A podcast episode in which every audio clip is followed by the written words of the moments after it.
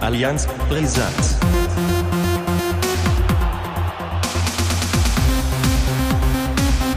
Allianz brisant.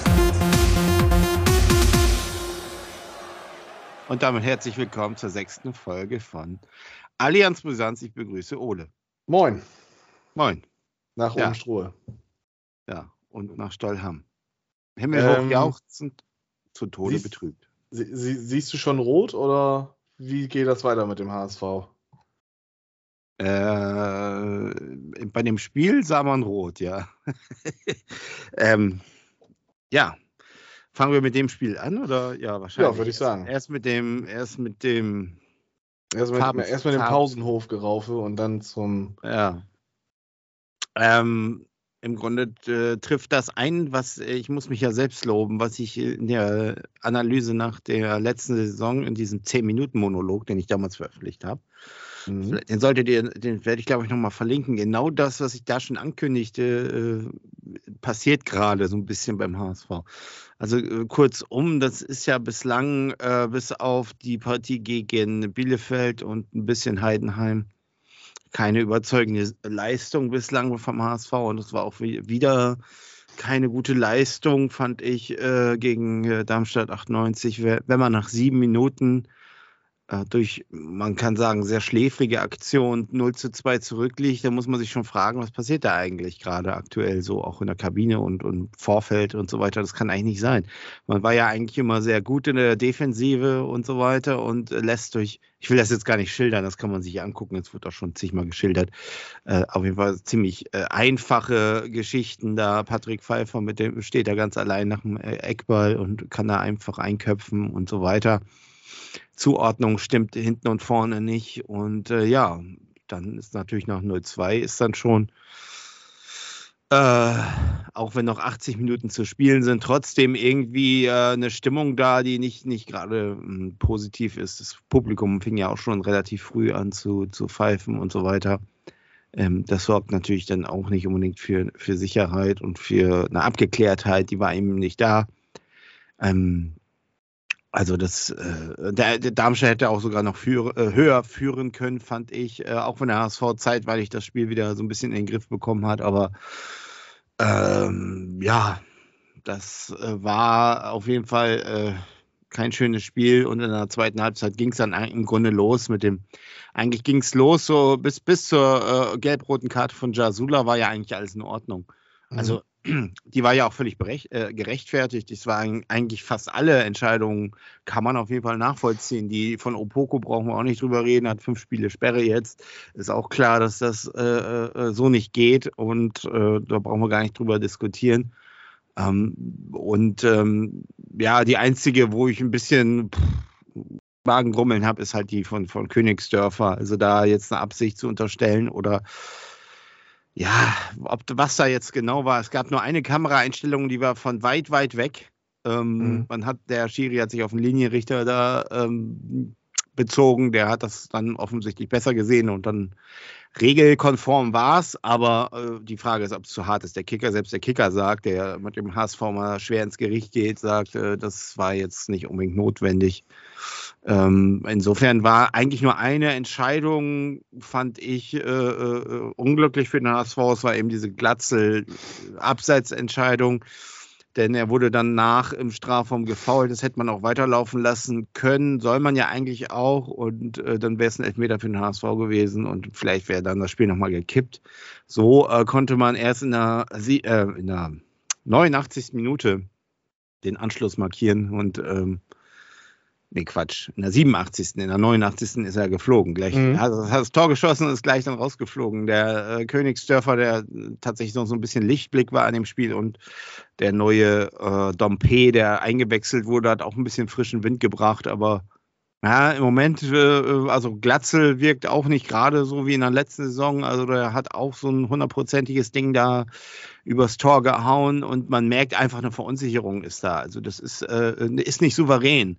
Also wenn man, also auf dem Platz ist es nicht souverän und außerhalb des Platzes ist es nicht souverän, wie der HSV gerade auftritt. Also mal diese ganze äh, Wüstefeld, Kühne, Jansen, bla bla bla Geschichte äh, haben wir ja schon mal kurz angerissen, die wirkt Mhm. sich tatsächlich, habe ich so einen Eindruck, ein bisschen aus. Also das ist tatsächlich gerade, also es ist nicht eine Einheit, das ist im Moment, das ist äh, irgendwie gefühlt ist das nicht, meines Erachtens ist das nicht, äh, passt das im Moment nicht so richtig. Die ganze äh, Gesamtgemengelage Mhm. ist einfach nicht positiv und ist einfach nicht so, dass man sagt, ja, ähm, das ist wie in der letzten Saison. Dazu, ja, die letzte Saison hat ja eben, sagte ich ja, eigentlich viele Vorteile für den HSV gebildet, denn da hatten wir diese zwei großen Elefanten vorweg, die äh, äh, die Favoritenrolle hatten und jetzt hat der HSV wieder die Fa- Favoritenrolle und kann dieser Rolle eben nicht so richtig gerecht werden.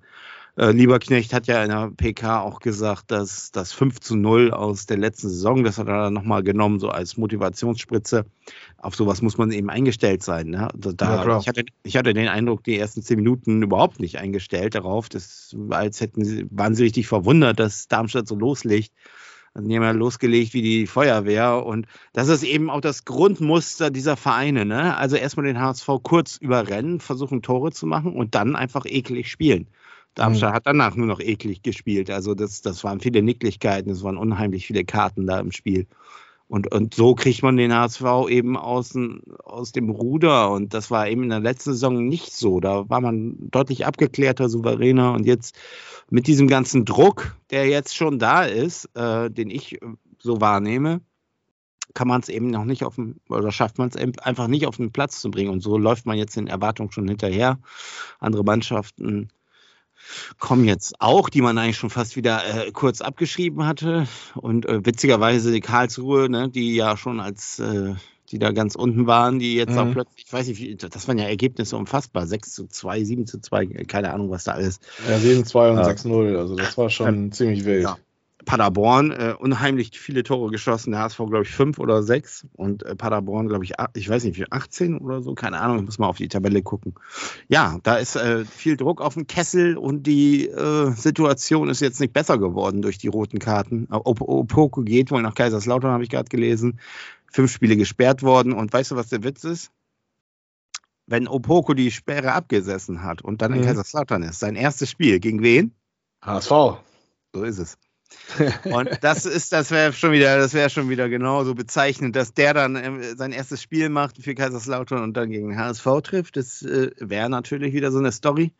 Mhm. Und äh, Königsdörfer, zwei, schätze ein, zwei Spiele wird er auch äh, definitiv gesperrt sein. Ähm, und der fehlt natürlich jetzt. Ne? Und Ja, äh, in Nürnberg äh, wird das alles andere als äh, einfach. Ich erinnere mich an letzte Saison, äh, das war auch ein ekliges Spiel, genauso ein ekliges Spiel.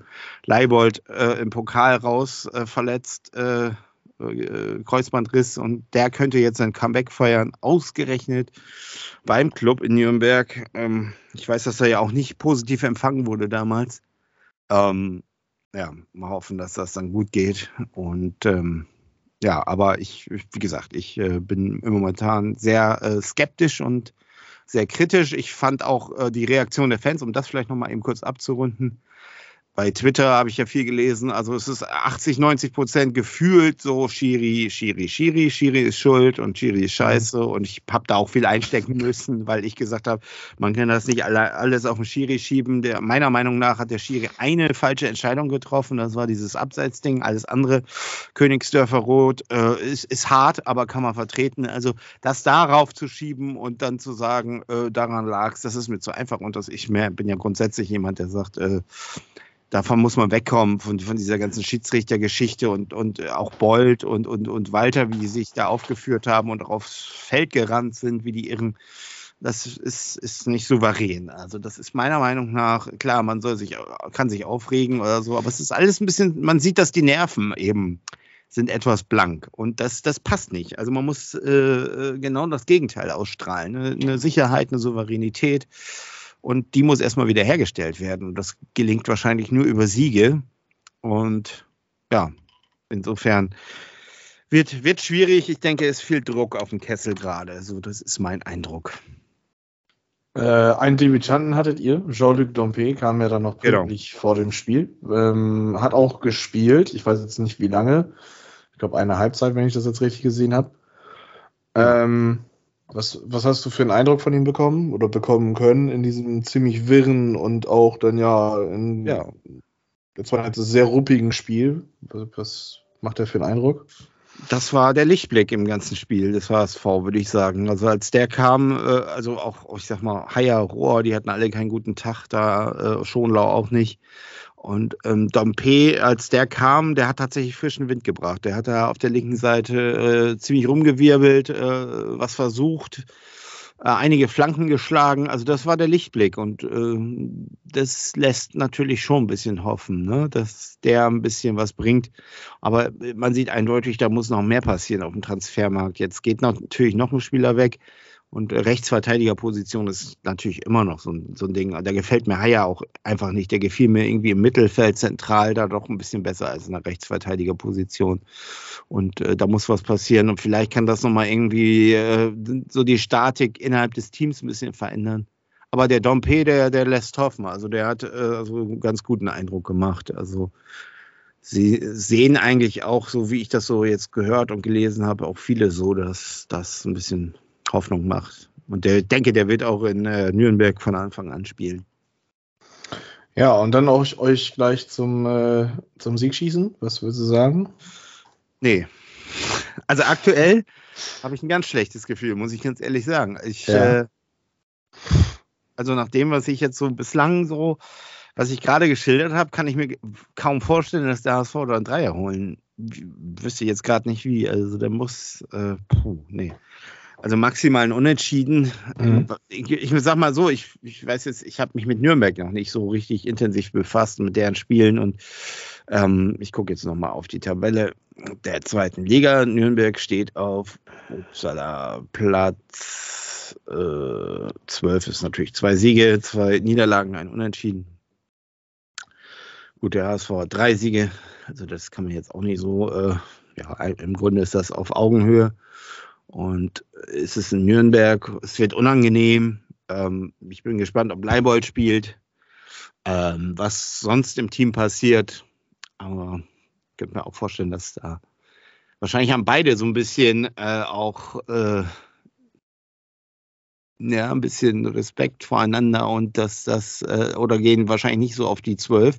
Mhm. Ich weiß es nicht, keine Ahnung, damit man nicht noch mehr, noch mehr äh, riskiert, irgendwo runterzurutschen. Also es könnte auch auf dem Unentschieden hinauslaufen. Und äh, im Moment ist das auch mein Tipp 1 zu 1, würde ich sagen. Also ich ich, sag, der HSV gewinnt 2-0. ja, Doppelpack Dompe.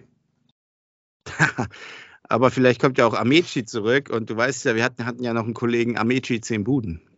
Der Ja, muss ja mal, was na, der geraucht hat, das weiß auch keine ja, Sau, weiß- aber das weiß ja lassen wir keiner. auch weiterhin einfach mal unkommentiert. Naja, Ja, wie kommen wir also jetzt von, vom HSV, der verliert, Ja. zu einem anderen Part, ähm, der eine Liga höher spielt, aber gewinnt? naja, äh, unser Podcast heißt Allianz Brisanz. Wir behandeln die beiden Nordkontrahenten, die im Moment keine Kontrahenten sind, den Hamburger Sportverein und den SV Werder Bremen. Und der SV Werder Bremen hat im Grunde genommen das Gegenteil zelebriert von dem, was der HSV auf den Platz gelegt hat. Insofern Chapeau. Ich habe es allerdings nicht gesehen. Ich war auf einer Hochzeit. Ich habe alle, mein Handy hatte ich an und habe uns ab und zu mal geguckt und dachte, was ist denn da jetzt so in den letzten, als ich meine Hochzeitstorte gegessen habe, dachte ich, was ist da denn in den letzten Minuten los? Aber das kannst du mir ja sicherlich schildern. Ja, also äh, am besten ist, du guckst mal bei sportschau.de vorbei und guckst dir einfach die letzten 10 Minuten des Spiels nochmal im Real Life an. Ähm, dann kannst du dir glaube ich, ein sehr gutes Bild von machen. Ja, Werder hat in Dortmund gespielt und ähm, eigentlich war das so ein Spiel für Werder, ähm, wenn man da irgendwas holt und irgendwas bezieht sich jetzt noch nicht mal auf den Sieg, sondern vielleicht einen ergaunerten Punkt, dann wäre das ein Punkt extra gewesen zu denen, die man holen muss. Stattdessen ähm, legt Werder ein sehr, sehr gutes Spiel über 90 Minuten aufs Parkett, hat ähm, nur Probleme, was Zählbares auf die Anzeigetafel zu bekommen. Und folgedessen war dann ja so der erste richtige Schuss aufs Tor. Es gab wohl schon ein, zwei Torschüsse vorher von Dortmund, aber so richtig reell aufs Tor ähm, von Brand in der Nachspielzeit der ersten Halbzeit ähm, sah es dann auch gleich und so zog sich das fort. Werder kam gut aus der Kabine und ähm, machte weiterhin Druck. war auch, ja, also spielbestimmt würde ich jetzt auch nicht sagen, aber sie hatten gute Spielanteile, sodass man sagen kann, das Spiel war dann doch relativ ausgeglichen. Werder hatte nur mehr Chancen, um dann aufs Tor zu, zu schießen. Der zweite Torschuss, ich glaube in der 77. von Guerrero nach einer Ecke war es dann auch, der dann drin war. Wieder ein Distanzschuss, also irgendwie scheint das das Schwäche jetzt zu sein. Gegen Stuttgart hat man gegen äh, von Endo, das 1 zu 1 war auch ein Distanzschuss. Ja, und so stand es nach äh, 77 Minuten 2 zu 0 und eigentlich hat man sich damit abgefunden. Aber irgendwie, und das sagte auch unser, unser Zuhörer Benne, der ist ja BVB-Fan und der war sogar im Stadion, ähm, aber irgendwie sagte auch er, war das noch nicht gegessen. Und irgendwie fühlte sich das so an nach den 2-0 und die Minuten danach, als würde noch was passieren. Und ähnlich ging mir das auch.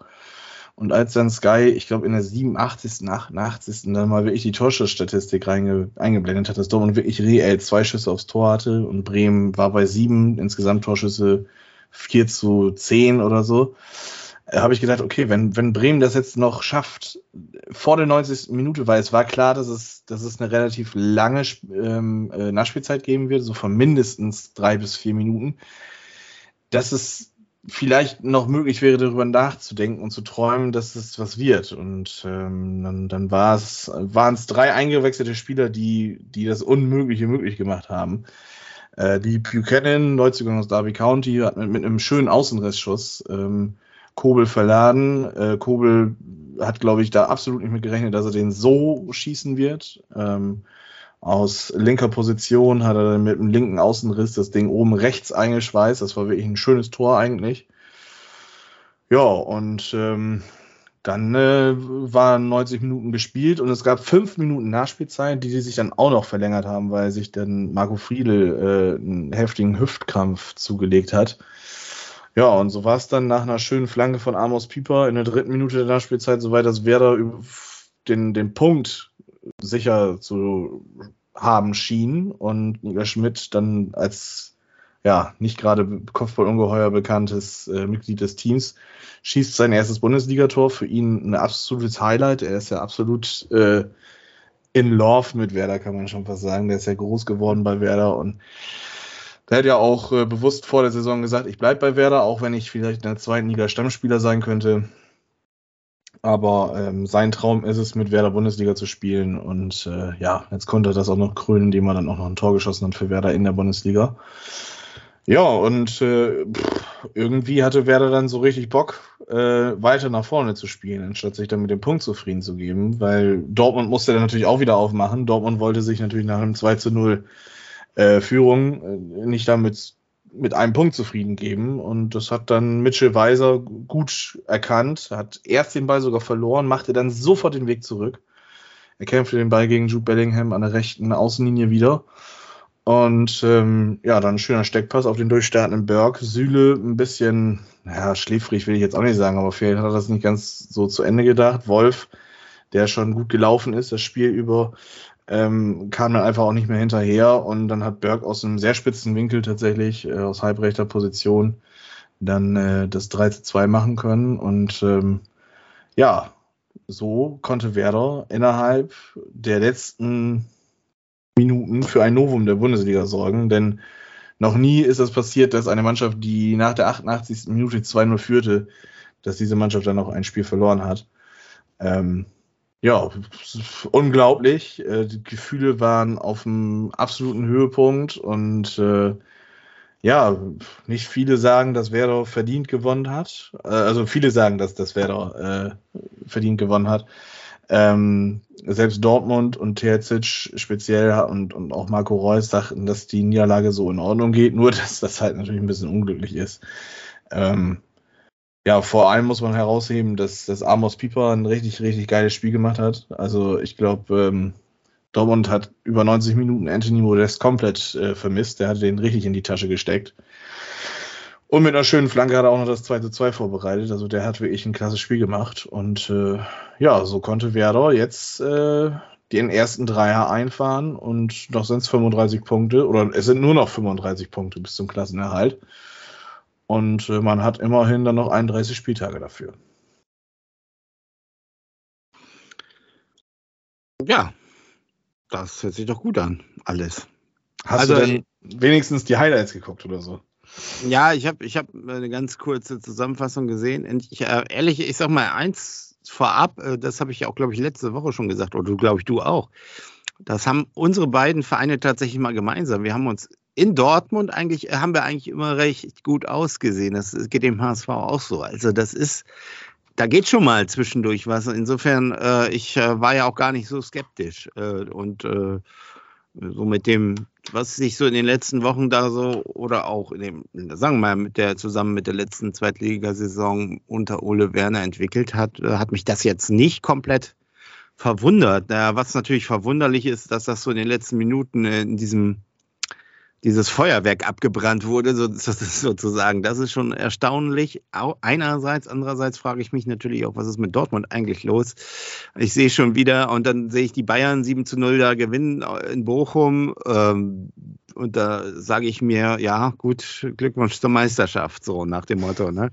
Ähm, all das so kommt mir so ein bisschen hoch. Aber ich denke, ähm, ja, das, darauf kann man sicherlich aufbauen. Man muss natürlich gucken, also ich habe nur mitgekriegt, dass da ja unheimlich viel Euphorie in, meinem, in meiner Werder-Bubble, die habe ich ja nun auch, die feiern heute noch.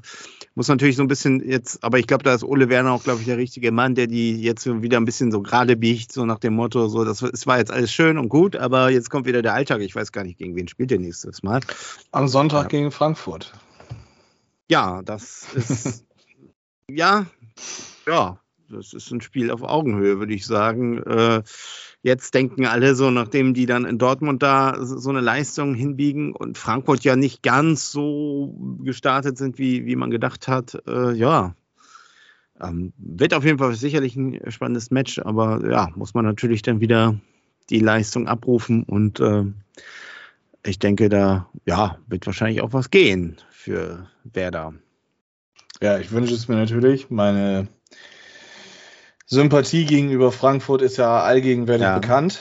Ähm, ja. Ich hoffe, dass, also Frankfurt ist ja im Moment, naja, katastrophal würde ich auch nicht sagen. Ich glaube, das ist nach so einer Saison, wie sie die letztes Jahr hatten, ist das in Ordnung, wie sie gestartet sind. Und die sind ja eigentlich äh, nur Bundesliga Elfte geworden, aber konnten sich halt krönen mit diesem Euro Euroleague. Ähm, ja. Ding, ähm, was natürlich dann bei vielen Frankfurt so dann auch vielleicht ein bisschen ja, ich will jetzt nicht sagen, ins falsche Lied rücken lässt, aber ähm, ja, ich glaube, so, so sehen sie dann Eintracht Frankfurt manchmal vielleicht dann zu stark. Sind mit einer Niederlage gegen Bayern gestartet. Das war ja dann auch äh, ja, gleich eine ordentliche Ohrfeige. Und äh, gegen Hertha haben sie unentschieden gespielt und gegen Köln unentschieden. Ja. Ähm, Noch kein ja, Sieg. Also würde ich jetzt aus der Formkurve herauslesen, dann wäre Werder natürlich der Favorit. Ähm, Frankfurt hat aber natürlich, äh, da wollen wir nicht drüber reden, auch wenn Kostic gegangen ist, haben die, haben die klasse Spieler im Kader und die individuelle Klasse ist bei Frankfurt äh, auch deutlich pro Eintracht äh, gegenüber Bremen. Was mir bei Werder aber gefällt, ist, dass die halt den Kopf nicht hängen lassen. Ähm, ja. Das hat man gegen, äh, gegen Wolfsburg gut gesehen können. Ähm, man hat ja dann nach dem 2-2 Ausgleich hat man ja dann immer noch weiterhin nach vorne gespielt. Man hat gegen Stuttgart bis in die letzte Sekunde gefeitet und auch noch das 2-2 geholt und jetzt auch bis in die letzte Sekunde in Dortmund gefeitet und sich dann da halt auch endlich mal gekrönt. Ähm, jetzt ist halt mal die Herausforderung, nicht zwei Gegentore zu kassieren in einem Spiel. Das wäre mal ganz schön, weil nach drei Spielen sechs Gegentore ist dann schon langsam eine Hausnummer und ich meine, natürlich ähm, fühlt man sich dann so ein bisschen in die gute alte Zeit unter Thomas Schaf zurückversetzt, dass man äh, ja, damit stimmt. gepunktet hat, dass man immer ein Tor mehr geschossen hat als der Gegner. Äh, aber hinten kackt die Ente und da ist es dann vielleicht mal gar nicht mal so verkehrt, weniger Gegentore zu kassieren. Und ähm, hätte Bremen jetzt äh, gegen Dortmund nichts geholt, würde ich sagen, ich wäre mit einem, äh, mit einem, oder wer dann müsste gewinnen auf jeden Fall gegen Frankfurt, damit dann jetzt nicht Unruhe einkehrt. Aber ja, jetzt ist da natürlich diese riesen Euphoriewelle und ob man da jetzt weiter drauf aufbauen kann oder ob jetzt dann Frankfurt äh, den Aufbaugegner bekommt, den sie vielleicht brauchen, wofür Werder ja auch bekannt ist. Ähm, das muss man halt jetzt abwägen und gucken. Ähm, ich kann tatsächlich nicht großartig jetzt irgendwie einen Tipp schon abgeben. Ähm, ich hoffe natürlich aber auf einen 6 zu 0 Sieg gegen, Werder, äh, gegen Frankfurt für Werder. Äh, einfach, weil ich glaube, Frankfurt braucht das mal. So ein 6-0. Ja, okay, Ja, 6 zu doch. 0 tippe ich jetzt nicht, aber ich denke mal, so ein 2 zu 1 wird wahrscheinlich drin sein. Ja, also ich glaube, in dem Spiel ist alles möglich. Von Sieg Bremen, Unentschieden oder Sieg Frankfurt. Ähm, ja, wird sich zeigen. Ich glaube, das sind so jetzt die Spiele, die nächsten, so Frankfurt und äh, ich weiß gar nicht, gegen wen Bremen dann spielt. Das sind dann so die Spiele, ja, wo man dann vorsichtig sagen kann, das sind wegweisende Spiele, ähm, wo man jetzt gucken kann, ob das, was Bremen macht, Erfolg bringt oder halt nicht. Nach Frankfurt geht's äh, äh, äh, nach, nach Bochum tatsächlich. Und dann kommt Augsburg. Also das sind Spiele, wo Punkte kommen müssen tatsächlich. Also gerade Bochum und Augsburg sind direkte Konkurrenten meines Erachtens um den Klassenerhalt. Und ähm, ja, theoretisch muss man sagen, neun Punkte Pflicht jetzt in den nächsten drei Spielen, damit man einfach ein bisschen Ruhe bekommt. Ähm, aber als Aufsteiger sollte man immer noch, auch wenn Werder jetzt gut gestartet ist in den ersten drei Spielen, ähm, weiterhin lieber tief stapeln als hochstapeln und äh, ja, einfach gucken, was passiert. Ja, ich glaube, wird man, ja gut, ich bin ja natürlich auch außenstehend, aber ich glaube, ich würde mir gar nicht solche Sorgen. Ich glaube, äh, das wird, glaube ich, eine ziemlich solide Saison werden, so mein Eindruck bislang. Aber man weiß ja nie. Ja. Aber weißt du, dass du ein Prophet bist? Wieso bin ich ein Prophet? In der letzten Folge hast du mir erzählt, dass Nick Woltemade doch was Ja. für den VfB Oldenburg ist. Und heute habe ich gelesen, dass tatsächlich da ein Interesse sogar gibt, dass es ein Interesse gibt. Einziges Manko oder einziger Haken an der Geschichte ist, dass äh, Oldenburg sich das wohl nicht leisten kann, aber dass sie den tatsächlich auf dem Zettel hatten. Und ähm, ja, also das wird aus finanziellen Gründen wahrscheinlich nicht äh, klappen. Aber was natürlich schön ist, ist, dass der VfB Oldenburg am Sonntag 1 zu 0 gegen den SC Fair gewonnen hat und somit den ersten Sieg in der dritten Liga verbuchen konnte und jetzt auf Platz 14 steht. Das sieht doch schon ein bisschen besser aus. Ja, genau. 1 zu 0 Sieg durch ein Tor von äh, Brandt, nicht Julian Brandt, ähm, aber der Raphael Brandt war es. Ja. Ähm, ja, gar nicht mal so, so unschön gewesen, das Tor, oder? Ja, war schi- schick, ne? Auf jeden Fall. Und ähm, ja, äh, ich glaube, Fossi hat sich über den Schiri ein bisschen aufgeregt. Der fand ich auch am Ende so ein bisschen, auch so ein bisschen unsouverän. Das, das kam mir so ein bisschen fast, kam mir vor wie beim HSV-Spiel. Ähm, ja, aber äh, so, ein, so ein Pflichtsieg, sage ich mal, gegen zu Hause gegen Ferl, da muss man natürlich dann auch mal irgendwie punkten. Und ich glaube, jetzt als nächster Gegner wird es natürlich äh, haarig. Dann geht es, glaube ich, gegen Duisburg. Und war Duisburg Mhm. nicht das, das Spiel, wo der Torwart diesen, Mhm. diesen, vier- sie- wie viel war das? 70 Meter? Ja, 70 Meter irgendwie Ja. In Meppen Ja. hat äh, In Vincent Meppen, ja. Müller äh, tatsächlich ein Tor geschossen. Das war ein Ding. Das erste Tor war Tor schon nach Spieltag 5 in der, in der dritten Liga. Pro Saison fällt ja irgendwie dann doch immer mal in der dritten Liga ein Torwarttor, habe ich das Gefühl. Ähm, aber diesmal schon sehr früh. Ja, äh, Duisburg 3-0 gewonnen gegen Meppen.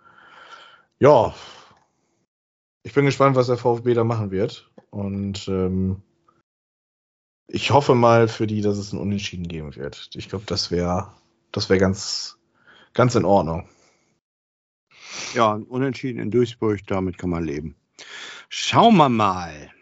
Ja, Und, äh, ich möchte, äh, ich habe gehört, der geht's gesundheitlich, gesundheitlich ha- bist du angeschlagen, deswegen äh, machen wir die Folge heute kurz, habe ich gehört. Ja, also mir geht's nicht ganz so berauschend, aber ja, ähm, Ja.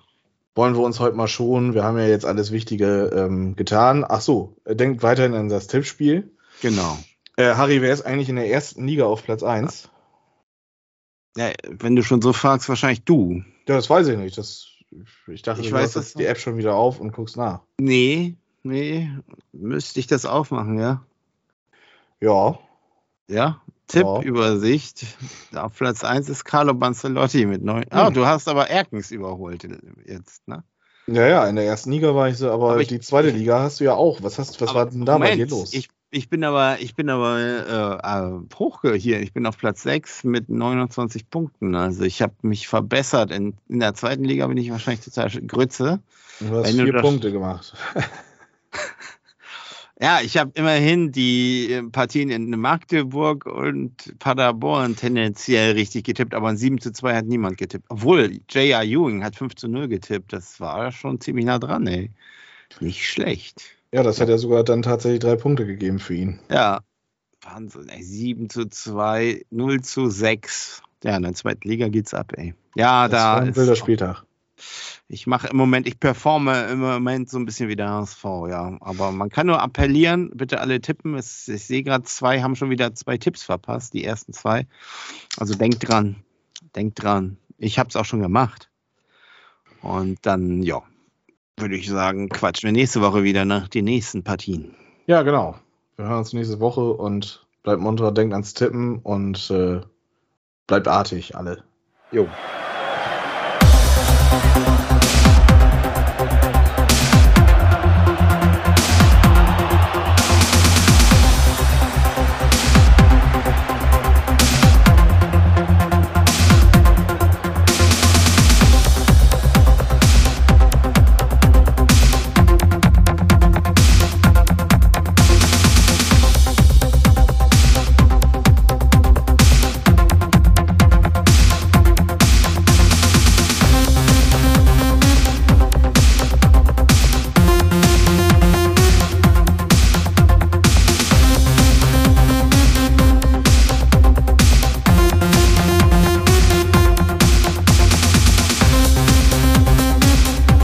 Allianz brisant.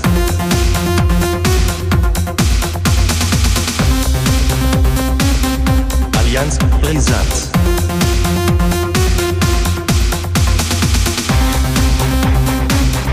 Allianz brisant.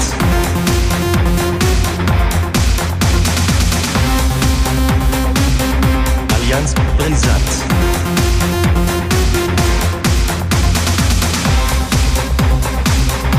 Allianz brisant.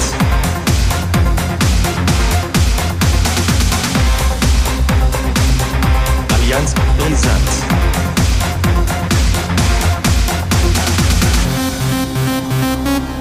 Allianz brisant.